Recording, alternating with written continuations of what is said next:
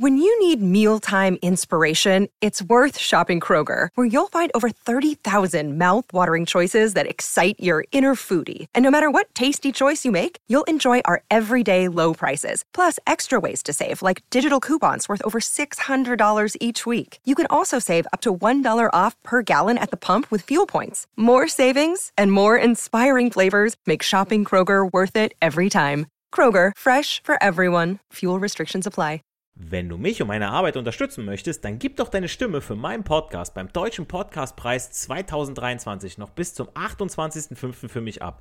Den Link dazu findest du in meiner Podcast-Beschreibung auf meinen Social-Media-Profilen auf YouTube, TikTok und Instagram oder unter www.deutscher-podcastpreis.de in der Kategorie Wissen unter E für Elektrotechnik-Podcast. Und jetzt weiterhin viel Spaß mit der Podcast-Folge. Der Elektrotechnik-Podcast von und mit Giancarlo Teacher, der Fachpraxislehrer für euch alle, meldet sich mal wieder mit einer neuen Podcast-Folge und präsentiert euch mal wieder den Podcast, wenn ihr elektrotechnische Inhalte besser verstehen wollt. Angefangen mit der Definition von Strom, Spannung, Widerstand und der Leistung über elektronische Betriebsmittel, deren Aufbau und Funktion in der Industrie, im Handwerk, aber auch im Haushalt. Abonniert diesen Kanal, damit ihr keine neue Folge verpasst, wenn ihr endlich verstehen wollt, wie die Welt der Elektrotechnik funktioniert. Jeden Samstag ab 11 überall, wo es Podcasts gibt und jeden Sonntag ab 11 auf YouTube das neueste Video zur Podcast-Folge. Und genau um ein solches Betriebsmittel, wie ich es immer wieder stets in meinem Intro vollkommen authentisch gesprochen halte, welches ihr sowohl in der Industrie, im Handwerk, aber auch im Haushalt vorfindet, geht es in der heutigen Podcast-Folge. Und zwar um den Gleichrichter. Und der Gleichrichter, Gleichrichter werden in Elektrotechnik und Elektronik ja zur Umwandlung von Wechselspannung in Gleichspannung verwendet. So, und ähm, der richtet also im Prinzip Wechselspannung, die wir in der Steckdose haben oder an der Steckdose anliegen haben, zur Gleichrichtung. Ja, das heißt, dass wir dann Gleichspannung haben. So, und jetzt ist natürlich die Frage, wofür brauche ich es und wie funktioniert das Ganze? Es gibt da so ein ganz allgemeines Schaltzeichen erstmal, das ist so ein Quadrat. Da ist das in der Mitte von rechts oben nach links unten ist es geteilt. Und da haben wir dann so eine Welle drin, das ist dann meine Wechselspannung, mein Sinus und danach kommt so ein Strich. Ja, ein Minus im Prinzip, sieht aus wie ein Minus von einer Rechnung. Und äh, ist im Prinzip für die Gleichrichtung, ja. Ähm, die Wechselanteile, also verbleibende Halbwelle, die wird ja nochmal bekämpft oder gedämpft. Ähm, üblicherweise auch mit Kondensatoren oder kann man auch mit Spulen machen, komme ich aber gleich noch zu. Ich wollte jetzt erstmal ganz allgemein darauf eingehen, auf die Funktion. Und danach sage ich euch natürlich, wo ich das Ganze brauche. Also, wie gesagt, formt erstmal Wechsel in Gleichspannung um. So.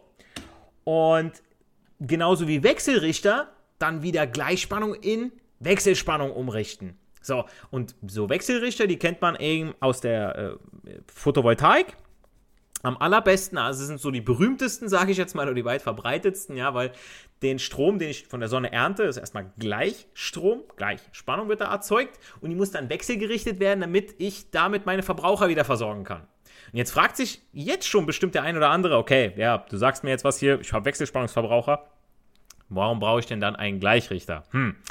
Also, eine Gleichrichtung dient zum Beispiel ja, zur Versorgung gleichstrombetriebener elektrischer Verbraucher aus dem Wechselstromnetz, ganz klar, zur Verbindung weit entfernter Stromnetze oder der Kopplung nicht synchroner Stromnetze über die sogenannte Hochspannungsgleichstromübertragung, auch HGÜ. Dazu auch mehr in meiner Podcast-Folge Nummer 87. Extrem interessantes Thema. Und dann natürlich auch noch zu Messzwecken, ja, weil Gleichstrom lässt sich echt gut messen. Oder für Anwendung in der Nachrichtentechnik. Da kann man Wechsel, äh, Gleichstrom auch ganz gut gebrauchen. Und da sich hinter einem Gleichrichter auch etwas eine kompliziertere Schaltung verbergen können, ist es sinnvoll, ein einheitliches Schaltzeichen eben zu verwenden. Wie eben gerade angedeutet, dieses Quadrat, wo links das Wechselsymbol ist, der Sinus, und rechts unten in der Ecke dann das Gleichsymbol, ja, also das für die Gleichspannung. Und dann gibt es auch noch Gleichstromumrichter, die machen aus einem Gleichstrom von einer Spannung U1 einen Gleichstrom von einer Spannung U2. Also die ändern die Spannungshöhe und Frequenz oder auch vielleicht die Phasenzahl. Das passiert meistens in so einem Frequenzumrichter. Ja, der macht erst aus einer Wechselspannung eine Gleichspannung, dann haben wir einen Gleichspannungszwischenkreis, also nachdem das Ganze geglättet wurde. Und, aber da kommen wir gleich noch zu. ja? Äh, nicht, dass es jetzt zu kompliziert wird. So. Und aber jetzt aus einer wechselnden Gleichspannung zu machen, braucht man ein echt geniales und gar nicht so schwer zu verstehendes Bauteil, welches ihr auch alle kennt. Und zwar die Diode. Ihr kennt die Diode unter dem Begriff LED. Bedeutet Light Emitting Diode. Ja? Und das ist, heißt also Licht ausstrahlende Diode. Also ihr benutzt eine LED, habt ihr schon. LED ist eine Diode um eine der wichtigsten Charakteristiken einer Diode jetzt erstmal vorwegzunehmen, das ist nämlich, dass sie eine Sperr- und eine Durchlassrichtung besitzt. Im Gleichstromkreis bedeutet das, je nach Stromrichtung ist die Diode entweder ein sehr geringer Widerstand, dann ist sie in Durchlassrichtung verschaltet, oder sie ist ein fast unendlich großer Widerstand. Spricht man dann von der Sperrrichtung. Und ich wurde immer verflucht in meiner alten Schule, äh, wenn ich das den Azubis versucht habe zu erklären. Ich habe dann eine Grafik, ich habe dann eine GIF gezeigt, die das immer wieder gezeigt hat, okay, Sperrrichtung, okay, weil das dann in die Körnchenkunde geht. Heißt also, äh, man sieht dann so ein paar Atome ja, und äh, Elektronen von A nach B fließen, ja, sich bewegen, die füllen dann so ein paar Lücken aus und das habe ich immer gezeichnet, weil ich wollte einfach nur, dass das Prinzip verstanden wird, was in diesem kleinen Bauteil drin ist. Natürlich, und da werde ich auch immer wieder gerne darauf hingewiesen, ein, ein Azubi, ein Facharbeiter, der muss nicht durch die Diode durchkriechen können. Es gibt welche, die finden das total klasse. Ähm, ich meine, in so einem Handynetzteil habt ihr das auch. Ihr habt das in so vielen Bauteilen, habt ihr, wo ihr eine Gleichspannung hinterher benötigt. Aber äh, es geht erstmal nur darum, so zu verstehen, okay, Diode in eine Richtung lässt den Strom durch, in den anderen nicht. Das ist erstmal wichtig für euch. So, und um äh, ähm, die Diode besteht jetzt aus einer P- und einer N-Schicht. Positiv, negativ. P und N.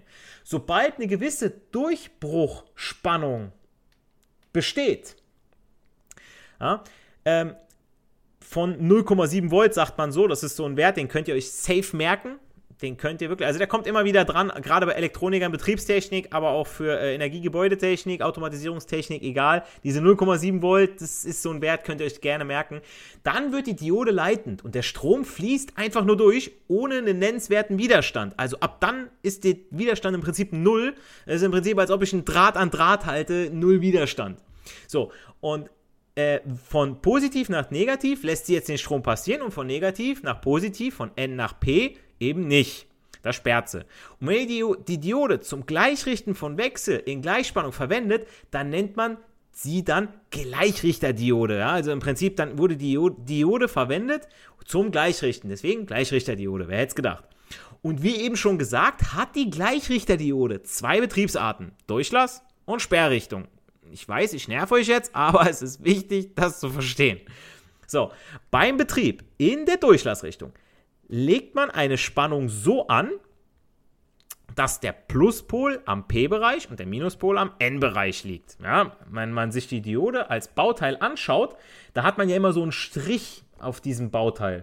Das ist die Kathode, also das Minus.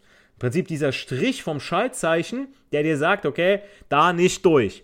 Und davor habe ich so einen Pfeil, der sagt mir, ja, in die Richtung geht's. Ja, und das ist dann meine Anode, also mein Pluspol muss da dran, damit der Strom eben nach Minus fließen kann. Technische Stromrichtung. Physikalisch wissen wir, jo, vom Minus nach Plus, aber technisch gesehen vom Plus nach Minus. So.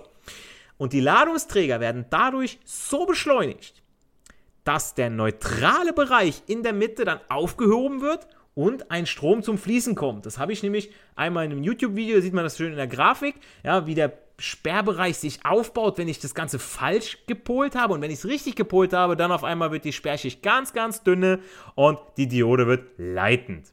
So. Ähm, legt man stattdessen jetzt eine Spannung entgegengesetzt an, also Pluspol am N-Bereich äh, und Minuspol am P-Bereich, dann vergrößert sich die nicht leitfähige mittlere Teil, also der Sperrbereich zwischen P und N-Schicht wird größer oder breiter, wenn ihr so wollt und es ist somit kein Stromfluss möglich. Die Gleichrichterdiode befindet sich dann also in Sperrrichtung mit einem nahezu unendlich großen Widerstand, beziehungsweise sie geht bei genügend hoher Spannung natürlich auch irgendwann kaputt, nennt man dann Durchbruchspannung. Also alles geht irgendwann kaputt, wenn ihr es übertreibt. Ne? Aber das ist ja nicht der Sinn und Zweck der Sache.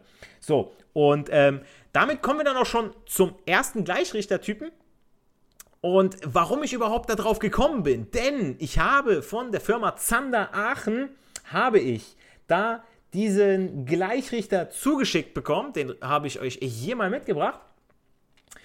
Und zwar habe ich da auf der Website, das verlinke ich euch auch alles, ja, ist wirklich ein sehr hochwertiger Gleichrichter, ja, die Betriebsanleitung plus die CE-Erklärung, die CE-Erklärung, da bin ich ja auf einer Podcast-Folge schon drauf eingegangen, was das zu bedeuten hat, was das überhaupt auch von der Qualität her aussagt, ja, dass ein elektronisches Betriebsmittel sowas dabei hat, beziehungsweise, naja gut, die dürfen auch schon in Deutschland, europaweit gar nicht mehr ohne vertrieben werden, weshalb auch äh, Dropshipping und so weiter und mit irgendwelchen äh, China-B-Produkten die ganze Sache eher schwierig wird. Ja. Deswegen würde ich mich schon eher auf, ich sag mal, Qualität made in Germany, Qualität made by Zander Aachen schon eher verlassen, was das angeht. Ja. Aber ähm, gehen wir mal drauf ein. Also, der Gleichrichter jetzt von Zander Aachen, das ist ein Brückengleichrichter. Auf den komme ich gleich zu sprechen. Ich möchte aber erstmal mit euch auf äh, den Einweggleichrichter eingehen. Denn der Einweggleichrichter, auch Einpuls-Mittelpunktschaltung, M1U genannt, ähm, ist ein Gleichrichter, der nur eine Stromrichtung eines Wechselstroms passieren lässt und die andere sperrt. Und dadurch wird aus einem Wechselstrom ein periodisch unterbrochener Gleichstrom erzeugt. Was heißt das jetzt? Ähm, ganz kurz zu diesem M1U. Ja, also M1U, Einpuls-Mittelpunktschaltung. Dieses M bedeutet Mittelpunktschaltung.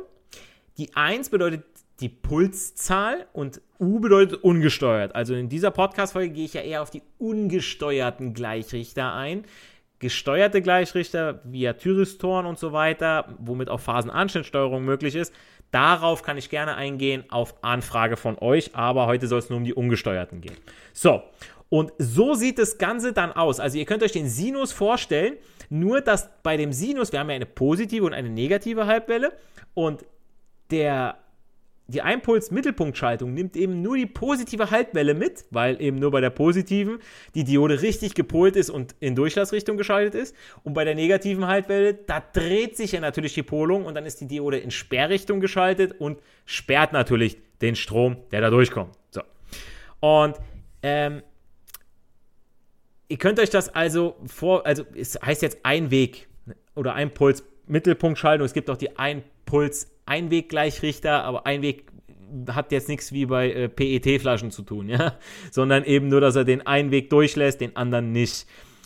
Wir wollen aber nicht nur eine Halbwelle vom Sinus mitnehmen zum Gleichrichten, sondern beide, damit wir statt nur 50% der Leistung, weil wenn ich ja nur eine Halbwelle mitnehme, habe ich ja nur 50%, nämlich nahezu 0% Verlust haben, braucht es den Brückengleichrichter. Und den Brückengleichrichter, ähm, den kriege ich einmal mit einer Mittelanzapfung hin. Ja? Dann kann ich beide Pulse mitnehmen oder ich nehme die 2-Punkt-Brückenschaltung. 2-Puls-Brückenschaltung B2U. Und die B2U heißt dann, für das B steht Brückenschaltung, 2 ist die Kennzahl oder die Pulszahl und U wieder ungesteuert. Und diese Brückenschaltung hier mit vier Dioden, die habt ihr auch bei dem Brückengleichrichter von der Firma Zander Aachen, ja, den Z-Rectifier. Der besteht nämlich aus einem hochwertigen Schnittstellenbauteil und einer extrem kompakten Ausführung. Also im Prinzip, ich habe das Ganze mal hier in der Hand, also ist sehr, sehr handlich und im Prinzip nur für den Schaltschrankbau gedacht. So. Und ich finde es immer ganz, ganz wichtig auch zu wissen, okay, was ist da überhaupt drin? Ja, weil äh, so, so ein Brückengleichrichter ist per se nichts Besonderes das ist so ein Brückengleichrichter. Ja, ich habe den mal hier in der Kamera. Das ist im Prinzip, also das ist handgroß. Ja, das ist nett mal. Also das passt zwischen zwei Finger, vier Anschlüsse. Und wenn man sich das Ganze umdreht, da hat man da zwei Wellen und zwei, äh, einmal Plus- und einmal Minusanschluss und zweimal Wechselspannung. Und das war's auch schon. Und dann steht da so ein bisschen was drauf. Ich habe euch da auch mal ein Beispiel mitgebracht ähm, was ich gerne mit allen Elektronikern mal so ein bisschen durchsprechen möchte. Da steht nämlich zum Beispiel sowas drauf wie B80, C5000, 3300, C5000, 3000. So. Jetzt stehen da so ein paar Zahlen und ich möchte ja schon wissen, irgendwie, als Fachmann muss man schon wissen, was bedeutet das Ganze denn, wenn man das irgendwo sieht, dass man nicht einfach äh, A mit B austauscht. Wenn ich jetzt einen Brückengleichrichter habe, ja, schön und gut, aber wenn nicht die gleichen Zahlen draufstehen, das kann schon was bedeuten. Und deswegen mal ganz kurz mit euch durchgesprochen. Also, wenn da jetzt steht B80, diese 80 steht für die Eingangswechselspannung, die dieser Brückengleichrichter überhaupt erstmal abdarf. Ja, wenn ich jetzt B80 da stehen habe, also Brückengleichrichter, B, und dann 80, dann darf ich mir maximal 80 Volt Wechselspannung da anschließen. Jetzt denkt ihr euch, wo habe ich denn 80 Volt? Ah ja, mit einem Trafo kann ich das Ganze runter transformieren. So, habe ich nämlich nur noch 80 Volt. Und dann spuckt mein Gleichrichter eben 80 Volt Gleichspannung aus für eben meinen Verbraucher hinten dran. So, und wenn ich jetzt B200 habe, dann habe ich B200 Volt. So, bei Zander Aachen ist es nämlich zum Beispiel so, bei dem Gleichrichter, dass äh, der für bis zu 250 Volt AC gedacht ist. Ja, er hat noch drinstehen AC 500 Volt Spitze, ja, weil es mal auch zu Spannungsspitzen kommen kann. Aber erstmal 250 Volt. Das heißt also, ich kann im Prinzip alles damit machen. Ich kann von der Steckdose aus alles, egal, Trafo dran und runter transformieren, hoch transformieren, gar kein Problem. So, und dann geht es aber auch schon weiter äh, mit meinem Beispiel von eben. Und zwar habe ich ja dann C5000-3300. Hm. Was bedeutet das jetzt? Ah ja, es geht hierbei ähm, um die maximal zulässigen Ladekondensatoren. Heißt also, ich habe da so einen Ladekondensator bei C5000, der hat 5000 Mikrofarad. Alles, was drüber geht, kann er nicht mehr. Ja? Und der kann dann einmal 3300 bis 5000 bzw. 3000 bis 5000 Mikrofarad. Ja, Farad bei einem Kondensator, da hättet ihr schon einen Riesenkondensator. Ja? Äh, nur für die Fachleute unter euch. Ähm, und äh, bei dem äh, Modell von Zander Aachen ist es so, da haben wir eine maximal kapazitive Last von 800 Mikrofarad. Das heißt also, da würde dann stehen C800. Ja? AC 250 Volt, kann ich maximal anschließen und dann auch gleich richten. Alles, was drunter geht oder ist, natürlich auch. Und 800 Mikrofarad. Was dieser Kondensator jetzt zu bedeuten hat, das erkläre ich euch mal jetzt. Und zwar habe ich ja, wenn ich jetzt das Ganze hier habe, habe ich hier so eine pulsierende Gleichspannung. Ich habe jetzt beide Halbwellen durch meinen Brückengleichrichter mitgenommen. Ja? Also während der positiven Halbwelle meines Sinus sind die Dioden, sagen wir mal R1 und R4 leitend. Ja? Und äh, das kann ich euch gerade mal aufrufen. Und zwar haben wir das hier. Also, während meiner positiven Halbwelle nehmen wir zwei Dioden, die sich gegenüberliegen, die sind dann leitend. So, und während meiner negativen Halbwelle habe ich zwei andere Dioden, die leitend sind. Und die anderen sperren natürlich. Somit wird dann durch diese Brückengleichrichtung immer zwei Dioden aktiviert, während zwei Stück sperren. Und somit kann ich beide Halbwellen am Ende mitnehmen. Sieht dann am Ende so aus, dass man von meinem Sinus das Ganze hochgeklappt hat. Dann habe ich eine pulsierende Gleichspannung. So, das Problem ist jetzt aber, ja, jedes Mal geht ja meine Spannung vom Maximum wieder auf das Minimum zurück. Heißt also, ist wieder bei Null.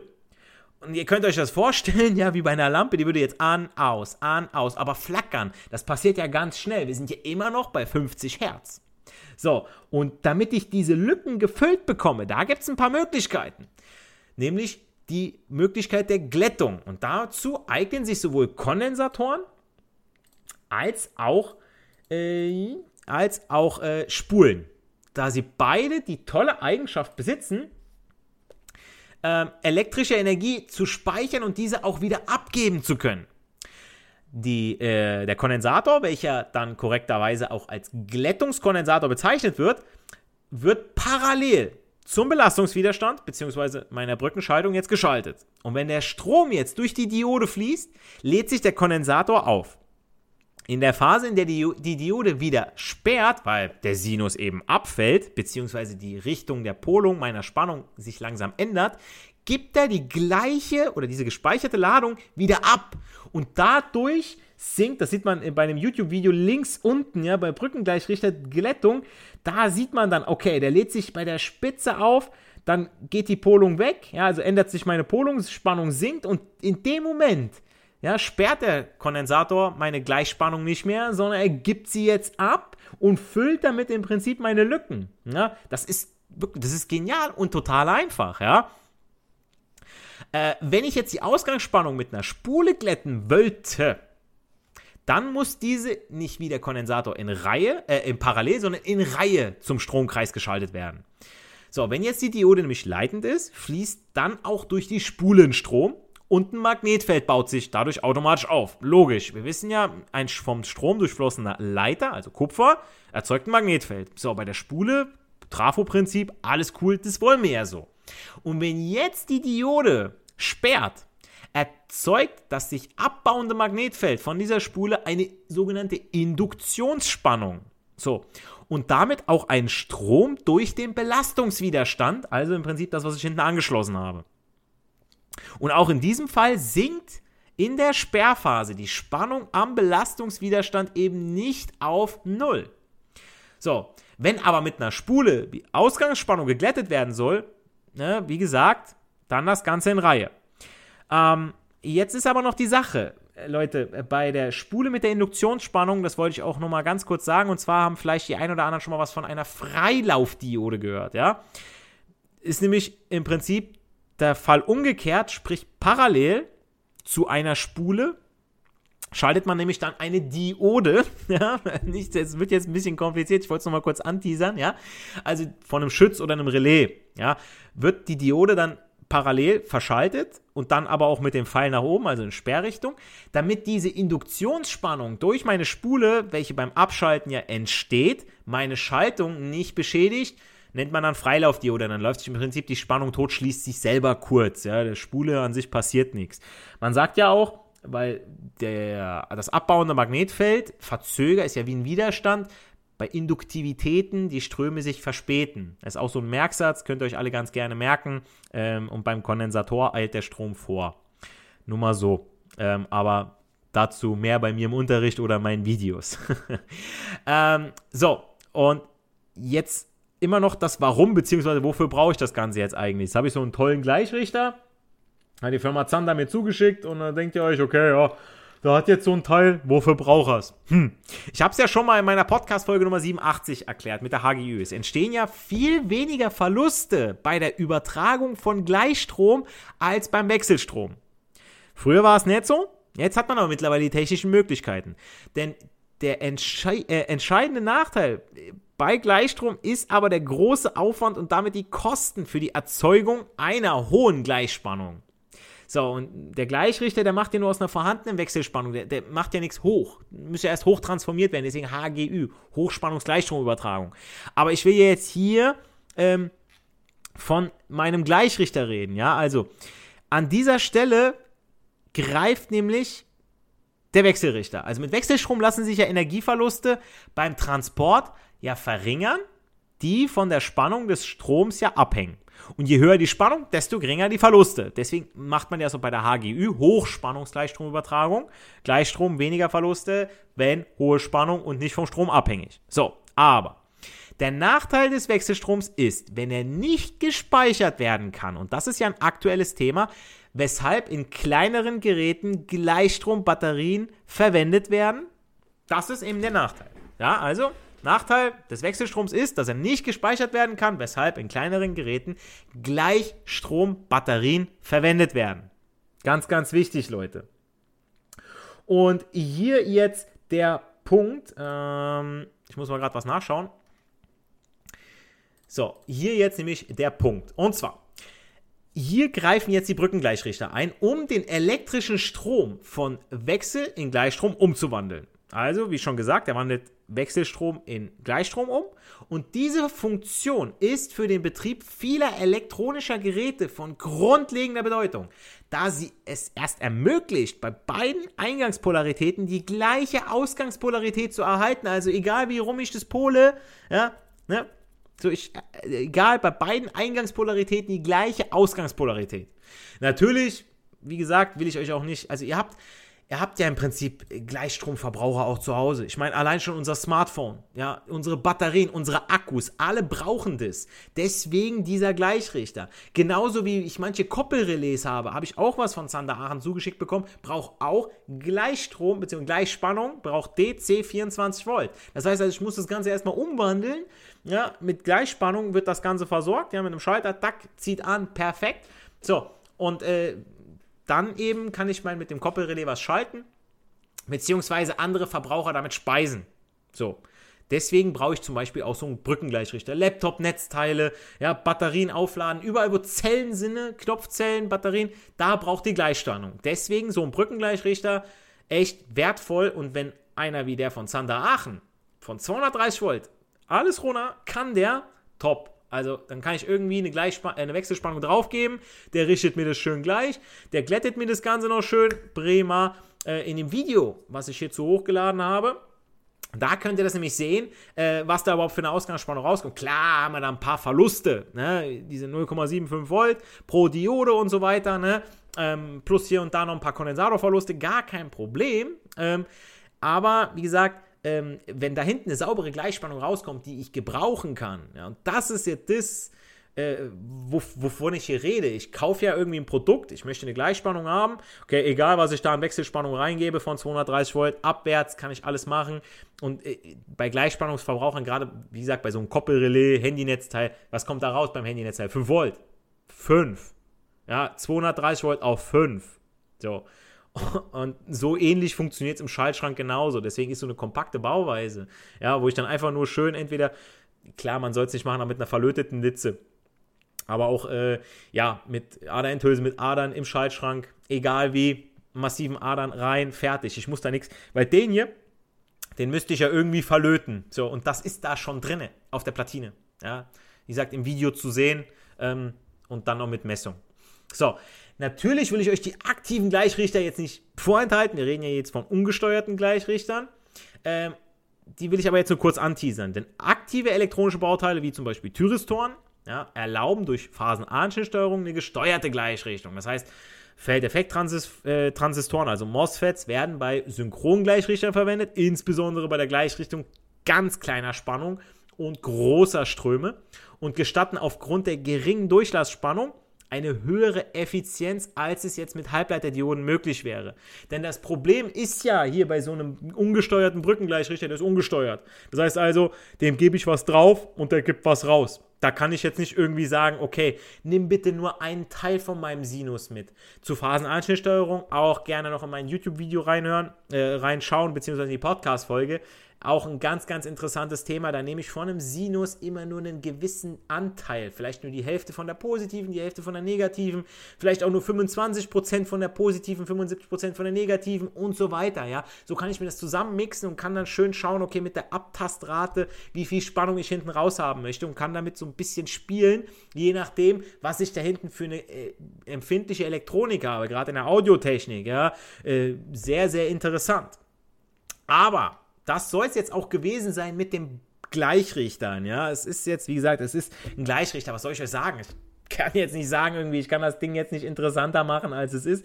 Ich meine, ich könnte euch noch äh, äh, kurz zeigen, okay, ähm, wie das aussieht, zum Beispiel bei einem äh, Dreiphasen-Gleichrichter. Das habe ich jetzt in dem YouTube-Video auch gerne mal aufgerufen.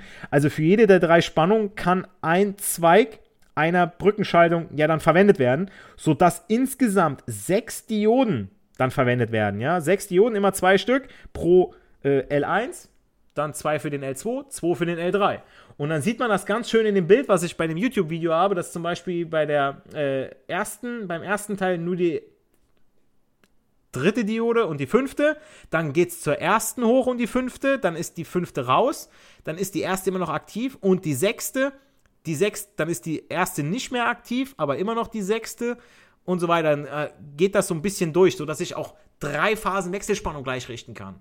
Ja, das geht alles. Also äh, nicht nur äh, Wechselspannung, sondern auch Drehstrom. Ja, ähm, ne, lassen sich damit gleichrichten. Ist wirklich, wirklich eine geniale Sache. Aber wie gesagt, es ist im Endeffekt ein Gleichrichter ungesteuert. Ja, aber dass ihr mal verstanden habt, okay, Diode, okay, 0,7 Volt, eine Richtung leitend, eine Richtung sperrt.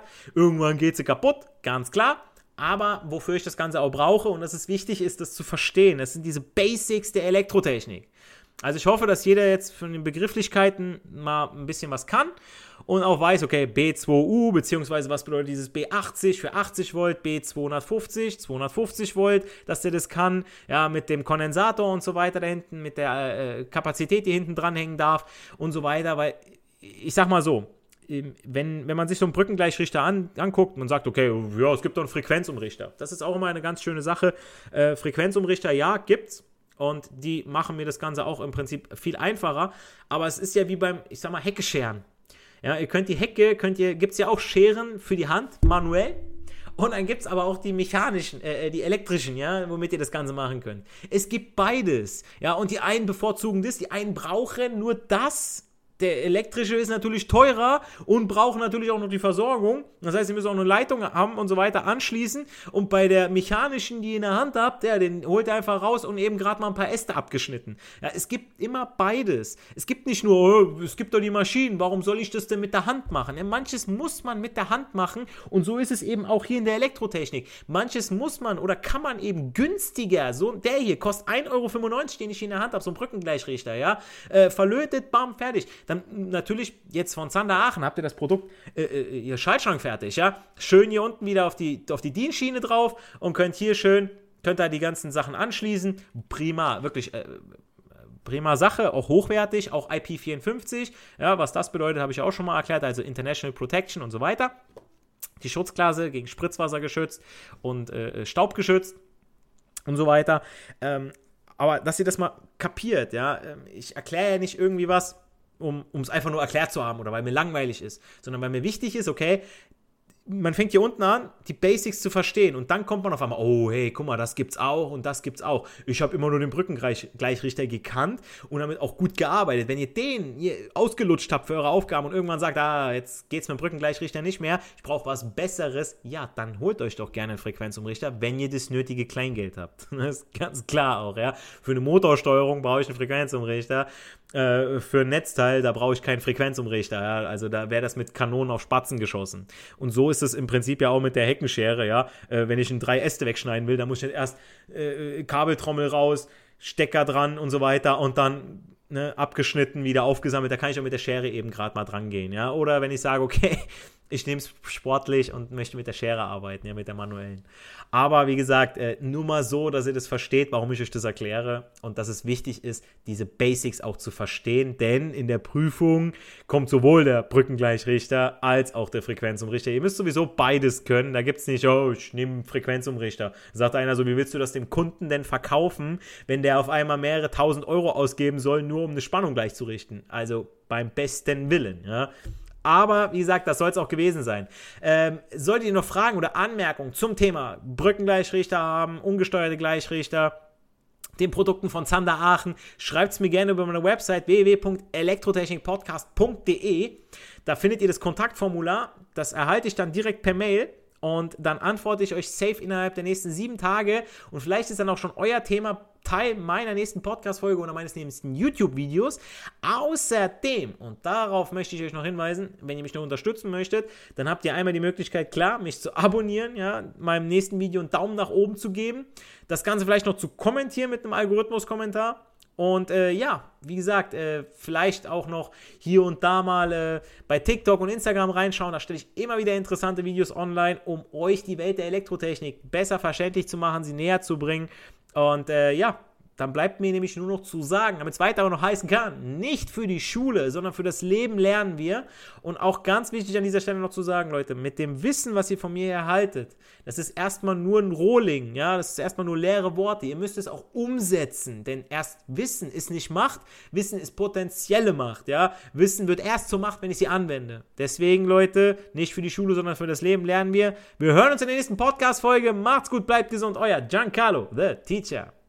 When you need mealtime inspiration, it's worth shopping Kroger, where you'll find over 30,000 mouthwatering choices that excite your inner foodie. And no matter what tasty choice you make, you'll enjoy our everyday low prices, plus extra ways to save, like digital coupons worth over $600 each week. You can also save up to $1 off per gallon at the pump with fuel points. More savings and more inspiring flavors make shopping Kroger worth it every time. Kroger, fresh for everyone. Fuel restrictions apply. Wenn du mich und meine Arbeit unterstützen möchtest, dann gib doch deine Stimme für meinen Podcast beim Deutschen Podcastpreis 2023 noch bis zum 28.05. für mich ab. Den Link dazu findest du in meiner Podcast-Beschreibung auf meinen Social-Media-Profilen auf YouTube, TikTok und Instagram oder unter www.deutscher-podcastpreis.de in der Kategorie Wissen unter E für Elektrotechnik Podcast. Und jetzt weiterhin viel Spaß mit der Podcast-Folge.